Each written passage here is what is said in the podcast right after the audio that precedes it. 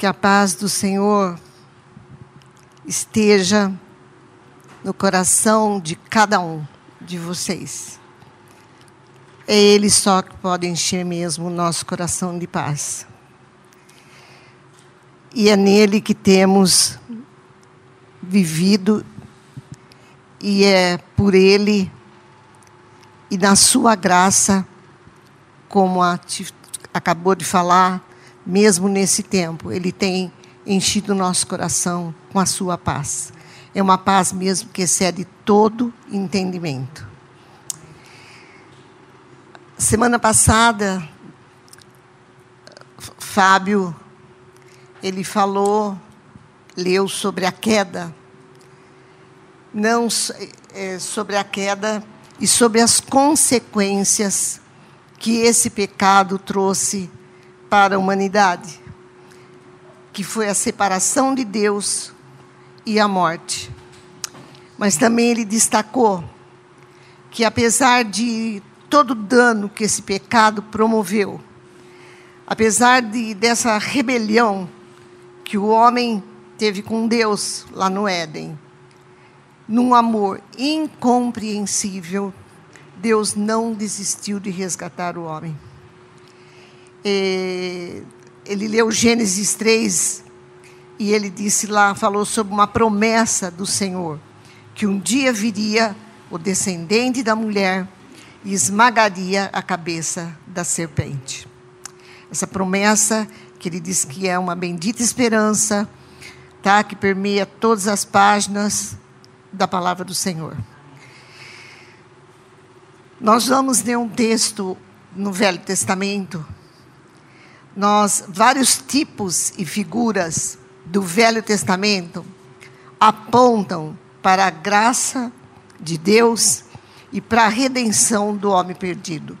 Deus usou de figuras, usou de tipos, eventos que apontam e apontavam para Jesus, para a graça que viria por meio do seu filho. É, nós vamos ler, está lá nas páginas de do Velho Testamento, Êxodo capítulo 12. Mas antes de eu ler o texto, vamos lembrar que a nação de Israel, a nação estava escravizada no Egito. É, já fazia quatro séculos que a nação estava lá. É, como que Deus formou essa nação? Na realidade, quem desceu para o Egito 400 anos antes do evento que nós vamos ler, foi Jacó e seus filhos. E por causa de José, eles foram bem recebidos na terra do Egito. E ali eles habitaram numa terra que Faraó concedeu a eles. Mas esse Faraó morreu. E a Bíblia diz que um outro Faraó, que não conhecia José, assumiu o comando do Egito. E ele ficou assustado, porque quando ele olha para o povo hebreu que estava ali vivendo no Egito, o povo era extremamente numeroso.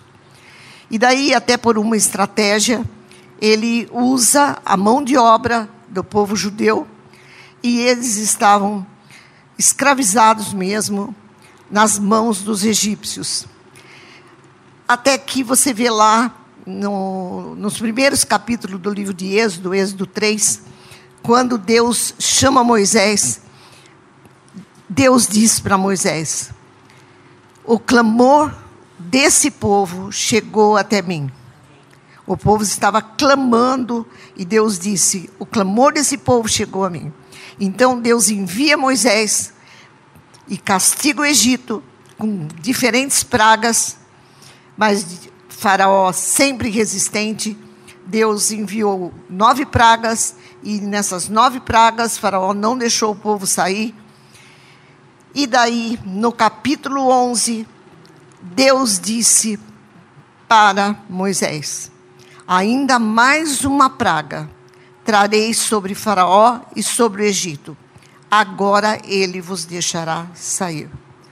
E é agora que nós vamos para o capítulo 12 e ver o contexto. Veja, então, passei rapidamente. Deus ia castigar o Egito, mas agora era a décima praga que Deus ia enviar sobre Faraó e seu povo.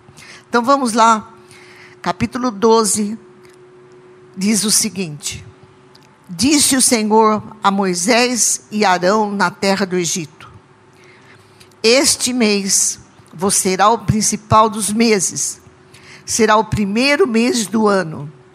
Falai a toda a congregação de Israel, dizendo: Aos dez deste mês, cada um tomará para si um cordeiro, segundo a casa dos pais, um cordeiro para cada família. Mas se a família for pequena para um cordeiro, então convidará ele o seu vizinho mais próximo, conforme o número das almas, conforme o que cada um puder comer. Por aí calculareis quantos bastem para o cordeiro. O cordeiro será sem defeito, macho de um ano. Podereis tomar um cordeiro ou um cabrito. E o guardareis até o décimo quarto dia desse mês.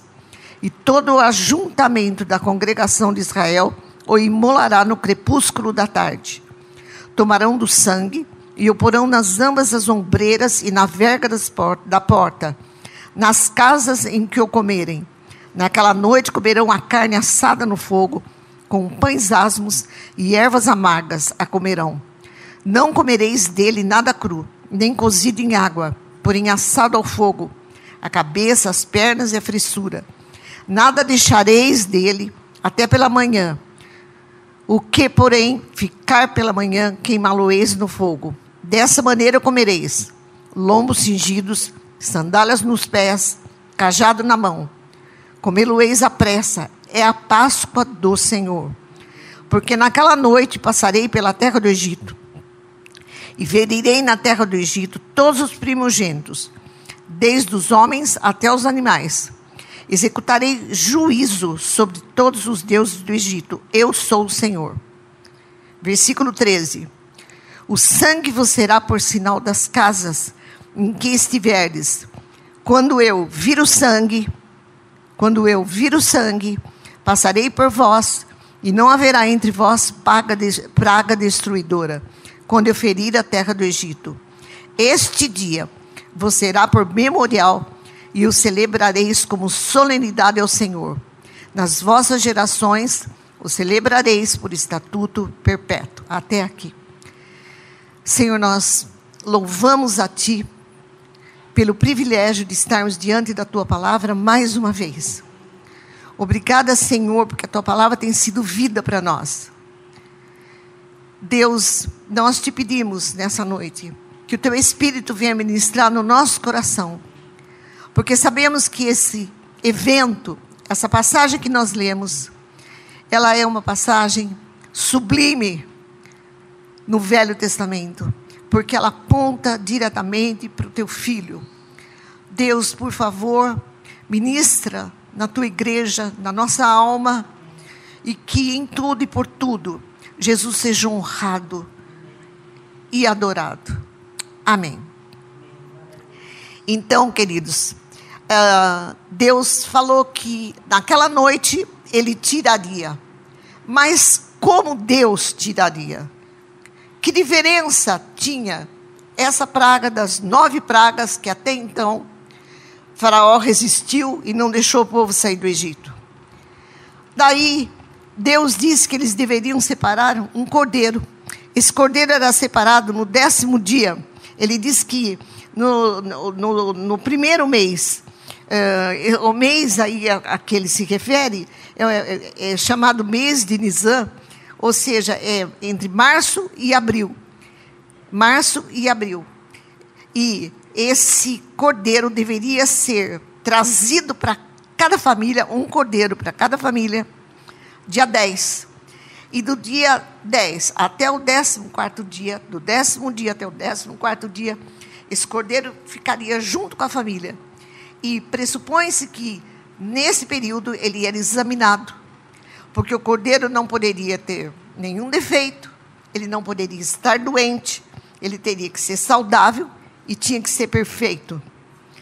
Daí no 14 dia, então, ele deveria agora ser sacrificado. O sangue dele teria que ser recolhido numa bacia e passado, aplicado nas ombreiras das portas. Depois que o sangue era retirado, esse cordeiro deveria ser assado e comido pela família. Eles comiam o cordeiro assado, mas depois do sangue ser retirado. Interessante que nenhum estrangeiro poderia participar.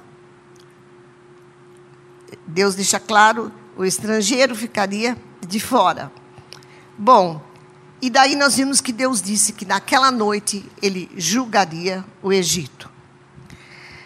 Ele disse no versículo 12: Eu passarei e todo primogênito da casa do Egito morrerá. Primogênito do Faraó, primogênito dos animais, primogênito dos servos do Faraó, e haverá grande clamor na terra do Egito. Mas Deus disse: Quanto a vós, quanto a vós, o sangue vos será por sinal. Eu vou passar para o Egito, mas quando eu ver o sangue na porta, eu passarei longe e não haverá praga na casa que estiver marcada com o sangue. Deus não disse, olha, eu vou passar para o Egito, vou passar na terra do Egito e vou olhar dentro das casas e vou ver quem é digno e quem não é digno, quem vai morrer e quem não vai morrer. Deus não disse nada disso. Eles estavam dentro da casa. Deus disse apenas: Eu vou passar e vou olhar e vou ver o sangue na porta. Essa era a condição. Quando eu ver o sangue, não havia sangue na casa dos egípcios, porque na casa dos egípcios também não havia o cordeiro. Agora, mesmo o hebreu que não tivesse sangue na porta, ele estava condenado. O requisito para sair do Egito e para sobreviver ao juízo de Deus que estava passando na terra do Egito era o sangue do cordeiro. Portanto, havia necessidade do cordeiro. Havia necessidade do sangue do cordeiro para que a morte não passasse pelas casas e o povo fosse poupado. É interessante você ver isso lá, mas não foi nesse evento, não foi aí no Egito, que pela primeira vez surgiu a necessidade do cordeiro ou da morte do cordeiro. A necessidade do cordeiro não teve início no Egito, e somente para a nação de Israel. Como que a gente sabe? Apocalipse 13, versículo 8 diz assim: a respeito de Jesus. Ele é o cordeiro que foi morto antes da fundação do mundo. E Isaías 53, também no capítulo 53, quando ele escreve a respeito da pessoa do Senhor Jesus Cristo, ele vai descrevendo o Senhor e ele diz: ele foi humilhado, ele foi oprimido e não abriu a boca. Como cordeiro, ele foi levado ao matadouro. Então, desde o início, e desde aqui a palavra fala que desde antes da fundação do mundo, Deus já havia estabelecido que apenas o sangue do cordeiro satisfaria a sua justiça e a sua santidade. Então, é, o Fábio até comentou isso. Não foi de surpresa que aconteceu a queda, não foi um, um plano de última hora. Ai, o que, que eu faço? Deus não ficou apavorado, porque Deus já sabia de todas as coisas e Deus já havia estabelecido como seria o resgate do homem. Porque, de uma maneira incompreensível até, maravilhosa demais, Deus, apesar da rebelião, decidiu resgatar o homem. Deus não desistiu do homem. E como Deus resgatou esse homem? Pelo sangue, através dele mesmo, a justiça que ele estabeleceu para satisfazê-lo, que o sangue do seu próprio filho. E daí você vê esse evento tão particular para a nação de Israel, aí no capítulo que nós lemos, tão particular para eles, mas um evento que aponta a libertação de toda a humanidade através do Cordeiro de Deus que viria depois dessa data, 1500 anos depois. Uh, os judeus continuaram uh, obedecendo e observando a Páscoa. Continuaram observando e observam até hoje. Todo ano eles sacrificavam um cordeiro e comiam esse cordeiro assado. Muitos cordeiros eram sacrificados, porque muitas famílias levavam seus cordeiros para serem sacrificados. O sangue era derramado, daí eles pegavam o cordeiro, levavam, assavam e comia. Então muitos. Só que 1500 anos depois disso, surge João Batista. João Batista pregando e batizando nas regiões do Jordão. E diz a palavra que ele vê Jesus. Interessante que Jesus veio até ele para ser batizado. E quando ele vê Jesus, ele para e diz: Eis o Cordeiro.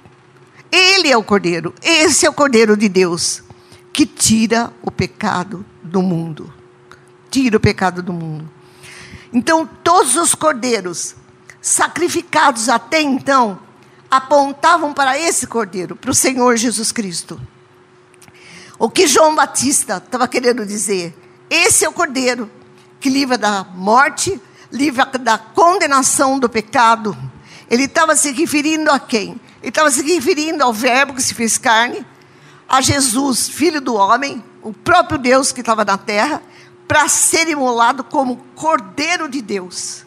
Deus ia sacrificar o seu filho como o seu cordeiro. Por isso que João diz: Eis o cordeiro, ele é o cordeiro, ele é o cordeiro, ele é a consumação de tudo que tem sido feito até então.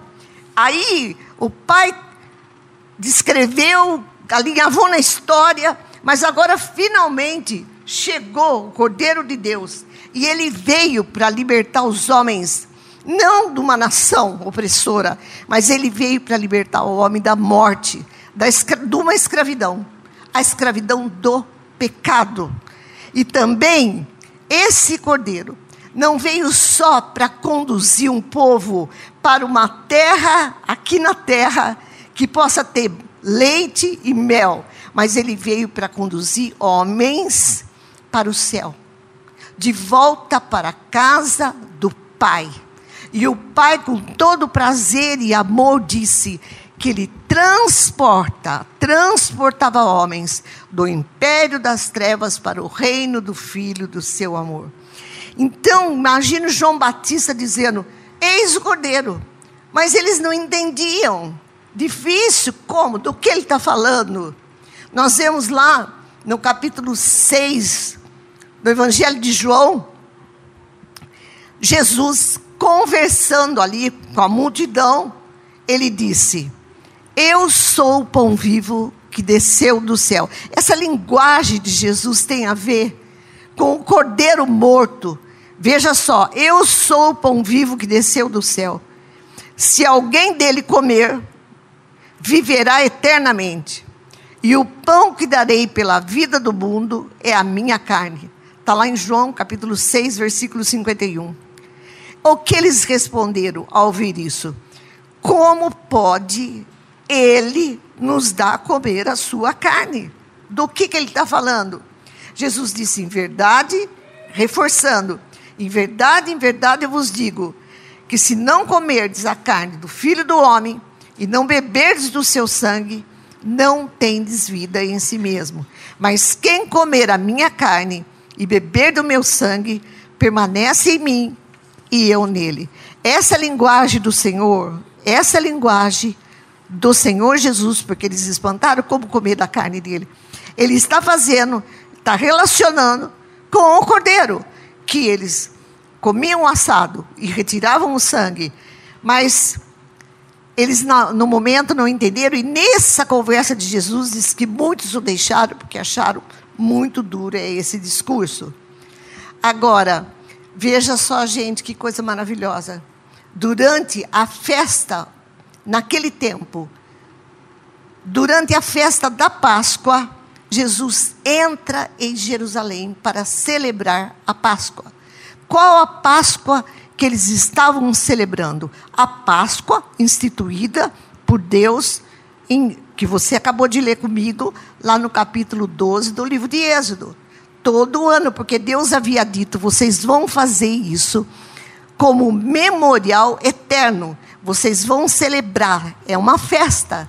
Por que, que vocês vão festejar e fazer disso um memorial, porque vocês vão lembrar que vocês eram escravos da terra do Egito e que sobrenaturalmente eu retirei vocês de lá. Façam isso.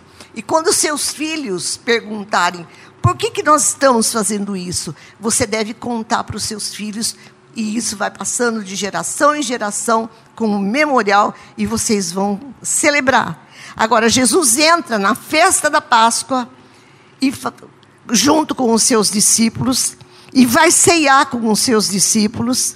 Está lá em Lucas 22, 14. Ele diz o seguinte para os seus discípulos: Olha só, gente. Tenho desejado ansiosamente comer convosco essa Páscoa, antes do meu sofrimento. E Jesus está ali, com os seus discípulos à mesa e ele estabelece um novo memorial. Não aquele memorial da velha aliança, porque ele vai estabelecer uma nova aliança. Ele diz: Isto é o meu corpo oferecido por vós. E, ó, o meu corpo que eu ofereço por vós. Ele estava usando uma tipologia, mas ele está se referindo para que eles trouxessem à mente a morte do cordeiro também. Este é o cálice da nova aliança no meu sangue. E Jesus disse: Fazei isso em memória de mim, como um novo memorial. Todas as vezes que vos reunirdes, fazei isso em memória de mim. Então, na Páscoa, Jesus está estabelecendo uma nova Páscoa, um novo memorial.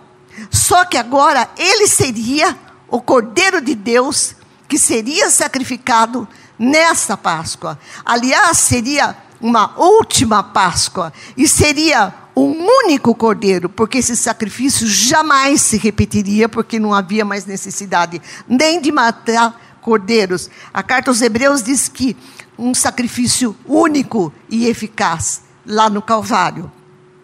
E foi nessa Páscoa ele acaba de dizer isso. Foi nessa Páscoa, porque foi durante essa festa, que Jesus foi. Olha isso. Como ovelha e como cordeiro. Ele foi examinado antes de ser levado ao Calvário. Pilatos examinou Jesus. E o que Pilatos disse? Não vejo nesse homem pecado algum. Ele é inocente.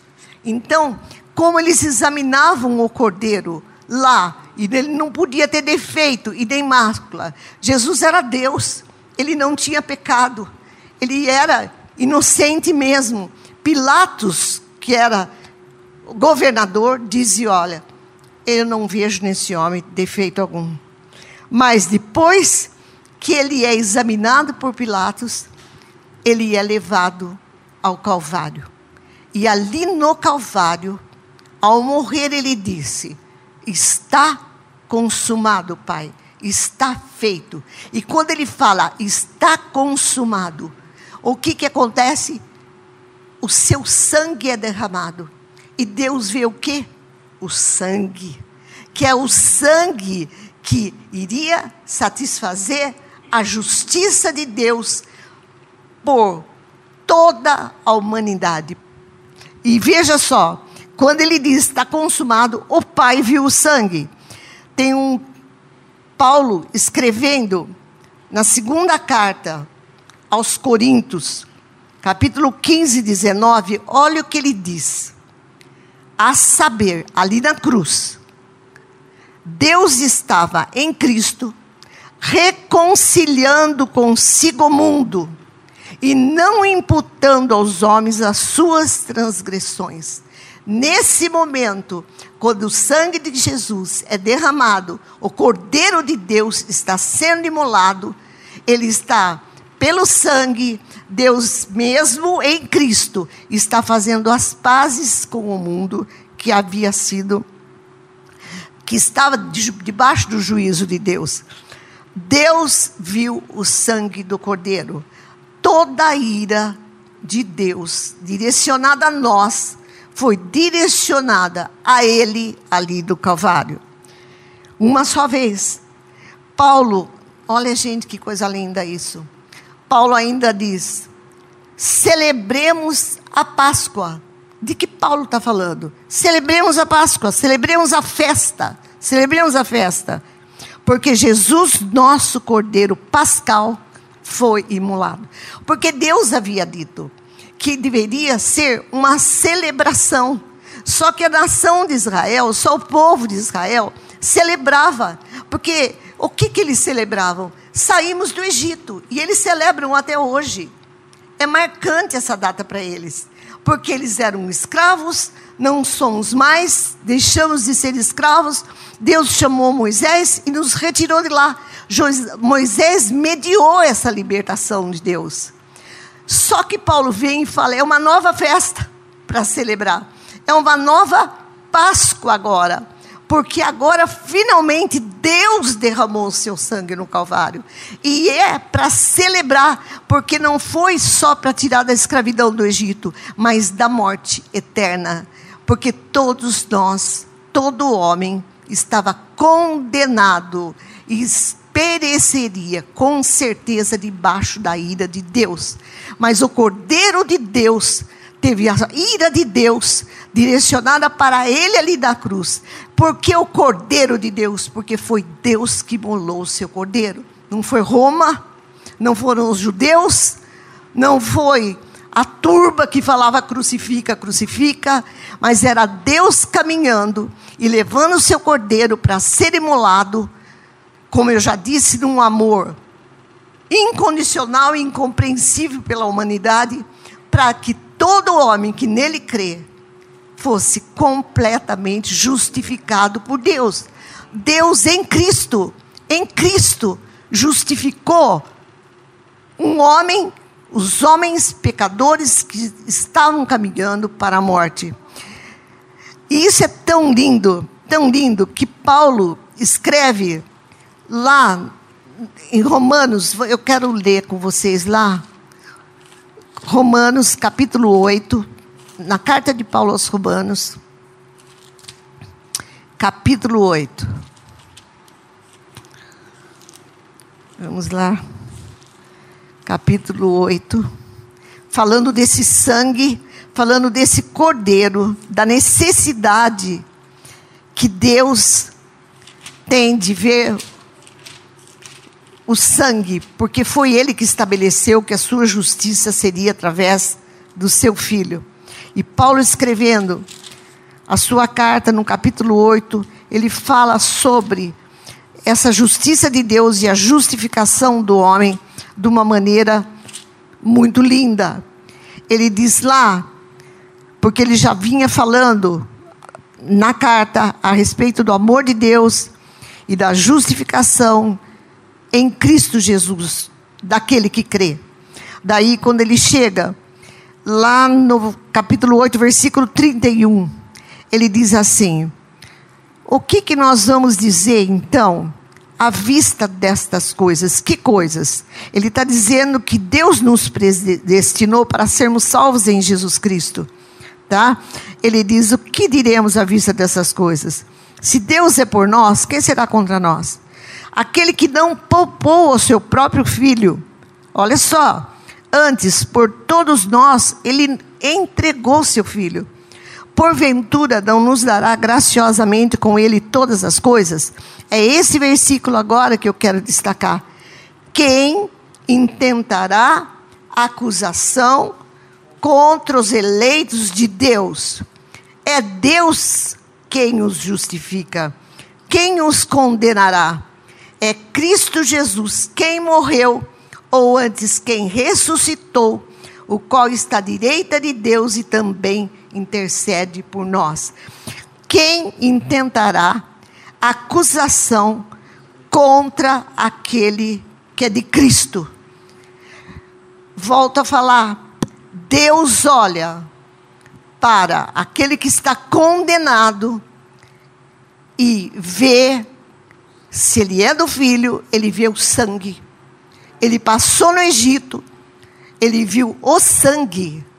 Ele não viu a dignidade ou a falta de dignidade daquele que estava dentro da casa. Ele havia determinado: esse povo sairá comigo daqui, mas só vai sair aquele que estiver sob esse sangue.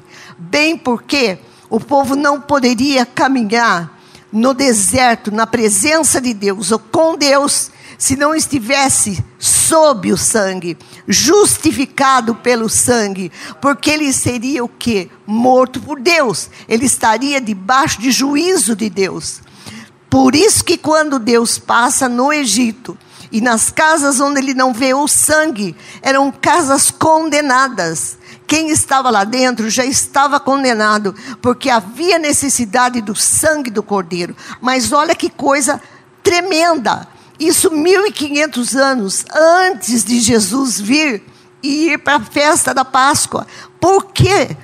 Porque Deus já estava planejando trazer o seu filho e molhar seu filho. Só que ele não planejou isso lá no Egito. Ele planejou, a palavra de Deus nos garante, antes da fundação do mundo, antes que houvesse mundo, Deus já havia determinado no seu coração que ele viria, o Verbo seria encarnado e que ele viria como filho do homem para justificar toda uma raça condenada. É um evento sublime. Deus instituiu uma Páscoa. Uma Páscoa que a maioria das pessoas não sabe o que é a Páscoa. Como os judeus mesmo que celebram a saída no Egito, eles não vê a amplitude da Páscoa, a sublimidade que há nessa Páscoa, porque não foi uma Páscoa direcionada para uma nação. Não foi a Páscoa direcionada só para um povo, mas para toda a humanidade. É uma Páscoa que apontava para toda a humanidade, para a redenção que Deus planejou antes que houvesse mundo. Por isso, Paulo, com maior orgulho, diz: Bem, se estamos debaixo desse sangue, se Deus nos chamou, se Deus primeiro nos predestinou para sermos dele, fomos chamados em Cristo Jesus, justificados, quem poderá acusar algum eleito de Deus? Ninguém, porque ele é pecador, mas ele é justificado. Porque quando Deus olha para esse pecador, Deus vê o quê? O sangue. Deus disse: quando eu ver o sangue, eu passarei a largo, que é o que significa a palavra Páscoa. Eu passo, a minha ira passa longe. Quando ele passou no Egito, isso é Páscoa, tá? Eu passo longe, eu não aplico a minha ira. Então, é motivo de celebração, sim, mas é a celebração do que? Da nossa redenção e da vida eterna eterna que Deus decidiu conceder a todo aquele que crê no Filho dele. Veja só, um dia, gente, todos estaremos diante do tribunal de Cristo. Que haverá o um trono branco e lá haverá o tribunal de Cristo. Quem estará diante desse trono? Todos os homens. Homens velhos, crianças, poderosos, não poderosos, nós vamos estar lá inevitavelmente, porque todos estarão lá. Zaqueu vai estar lá. O ladrão na cruz vai estar lá. O outro também. Maria Madalena vai estar lá. Todos estarão lá. Eu fico imaginando que o Sinédrio vai estar lá. Caifás vai estar lá, Pilatos vai estar lá. E eu fico imaginando naquela época, Jesus andando com Maria Madalena, com Zaqueu e Judas Iscariotes, né? Vai estar lá também. E andando com todos. E o Sinédrio ficou muito horrorizado, porque ele, esse homem anda com pecadores. Mas pecadores remidos, redimidos, porque criam que Jesus era o Messias, o Filho do Deus vivo. E todos os homens estarão lá diante do trono. E quando, qual vai ser? Deus vai. Ah, eu acho isso tremendo. Deus passou no Egito para aplicar juízo aos deuses do Egito. Quando naquele trono branco do Cordeiro, Deus vai passar ali, mas ele vai passar por toda a humanidade. Todos estarão ali e Deus vai passando. Qual vai ser o critério de Deus? Porque Deus lá no Egito não entrou na casa, lembra? Ele não disse, olha, a casa de, de Azer vai, a de Manassés não vai. A de Rubem vai, a de Judá não vai. Ele não disse nada disso. Tenho sangue, eu passo longe. Porque o sangue garante a justificação dele, ele vai poder andar comigo. Quando Deus ali no trono passar por toda a humanidade, qual vai ser o critério de Deus? Ele vai ver o sangue. O sangue do Cordeiro que tira o pecado do mundo. O critério de Deus no seu trono vai ser o sangue. Eu acho lindo Pedro, quando ele escreve a sua primeira carta, logo no capítulo 1, ele diz assim: Gente, sabendo que não foi com coisas corruptíveis, tais como ouro e prata, que fostes resgatados da vossa maneira vã de viver mas fostes resgatados com o precioso sangue do Cordeiro. Olha agora, conhecido antes da fundação do mundo. Deus decidiu satisfazer a sua justiça, redimir o homem, resgatar o homem, justificar o homem na sua santidade, através da morte do seu Cordeiro de Jesus Cristo o nosso Senhor. E Pedro destaca isso tão de uma maneira tão maravilhosa. Vocês foram comprados. Vocês foram comprados. Não foi prata e ouro, que é coisa corruptível, não. Mas fomos comprados pelo sangue do Cordeiro. Eu gostaria de ler com vocês um texto que está lá no livro de Apocalipse. Apocalipse, capítulo 7. Para a gente encerrando de uma maneira tão linda, falando ainda do sangue. Apocalipse 7. João tem uma visão do trono de Deus. No livro de ele tem várias, mas essa no capítulo 7, ela é bastante particular. Lá no, a partir do versículo 9, a minha Bíblia diz assim: a visão dos glorificados. João diz assim: depois destas coisas, porque ele tinha visto outras coisas, eu vi uma grande multidão que ninguém podia enumerar, de todas as nações, tribos, povos e línguas, todos em pé diante do trono e diante do cordeiro. Eles estavam vestidos de vestiduras brancas, com palmas nas mãos e clamava em grande voz, dizendo: Ao nosso Deus que se assenta no trono e ao Cordeiro pertence a salvação. Todos os anjos estavam de pé rodeando o trono. Os anciãos, os quatro seres viventes, e ante o trono se prostraram sobre os seus rostos e adoravam a Deus, dizendo: Amém o louvor, a glória, a sabedoria, as ações de graça, a honra, o poder e a força sejam ao nosso Deus pelos séculos dos séculos. Amém. Olha o 13. Mas um dos anciãos tomou a palavra dizendo: esses que se vestem de vestiduras brancas, quem são? De onde vieram? 14. Respondi-lhe: Meu senhor, tu o sabes. Então ele me disse: Estes são aqueles que vêm da grande tribulação, lavaram suas vestiduras e as alvejaram no sangue do Cordeiro. Ele estava vendo, gente, os justificados, que significa lavar minha vestidura. Eu, eu estou coberto não mais pela minha justiça, mas pela justiça de Jesus Cristo, Cordeiro de Deus. Então, quando João vê, ele vê todos puros, todos de vestes brancas, porque eles estavam vestidos com a roupa deles, não, mas com a justiça do Senhor Jesus Cristo.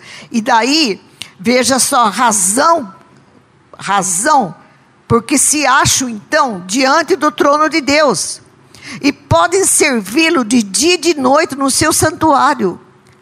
E aquele que se assenta no trono estenderá sobre eles o seu tabernáculo. Estes jamais terão fome, jamais terão sede não cairá sobre eles o sol, nem ardor algum. Olha agora, pois o cordeiro que se encontra no meio do trono os apacentará e os guiará para as fontes da água da vida, e Deus lhe enxugará dos olhos toda lágrima. Então, é desse, dessa Páscoa, dessa. Eu sei que nós estamos falando do caminho para a liberdade, é isso, tá? Para a liberdade. Que liberdade é essa? Gente, sabe que também uma, me chamou a atenção nesse texto? Que eles estavam comendo cordeiro, vestidos de viagem, para sair como peregrinos. E assim é conosco. Nós também estamos vestidos para viagem. Hoje nós comemos do cordeiro. Nós participamos do cordeiro do seu amor, do seu sangue, confessamos que Ele é o nosso Senhor. E como? Calçado no pé e cajado na mão, porque nós estamos prontos a sermos levados para o céu na presença do Pai. Eles eram peregrinos no Egito e nós somos peregrinos nessa terra. Nós não somos daqui. Jesus veio fechar o abismo, como ele falou e nós comentamos essa semana que o querubim fechou o Éden, mas Jesus abriu, ele disse: Eu sou o que? A porta. A porta, Jesus escancarou a porta do céu para nós. E nós podemos entrar com ousadia por essa porta e chegar até o trono do Senhor, porque Ele vai olhar para nós e vai ver em nós a justiça do seu cordeiro, e nós estamos seguros, cobertos nesse sangue. Amém? essa, esse evento maravilhoso. Temos motivo para celebrar essa Páscoa? Sim, não só no dia da Páscoa, no 14 de abril, mas nós celebramos a Páscoa todas as vezes que nos reunimos em memória do Cordeiro de Deus, que é o nosso Senhor e Salvador. Deus, nós te louvamos, porque o Senhor uh, direciona a história. O Senhor faz isso de uma maneira tão maravilhosa. E o Senhor planejou isso antes da fundação do mundo. Muito obrigada, Senhor, porque nós não entendemos mesmo esse amor. Nós não entendemos essa perfeição de um plano tão perfeito e a sua disposição amorosa, se é que eu posso dizer assim, Senhor, de se encarnar de vir aqui como filho de homem, santo, perfeito, cordeiro de Deus, justificando homens pecadores.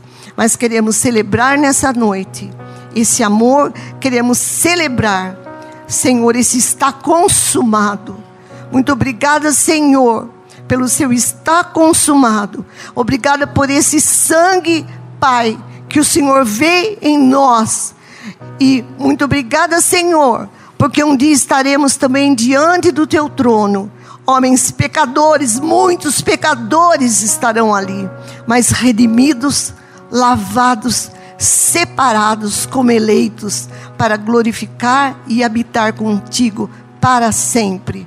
Muito obrigada, Senhor, que a tua igreja possa celebrar a Páscoa de maneira diferente mesmo, uma maneira especial, lembrando de ti, Senhor o Cordeiro de Deus que tira o pecado do mundo. Obrigada, Jesus. Que Deus nos abençoe.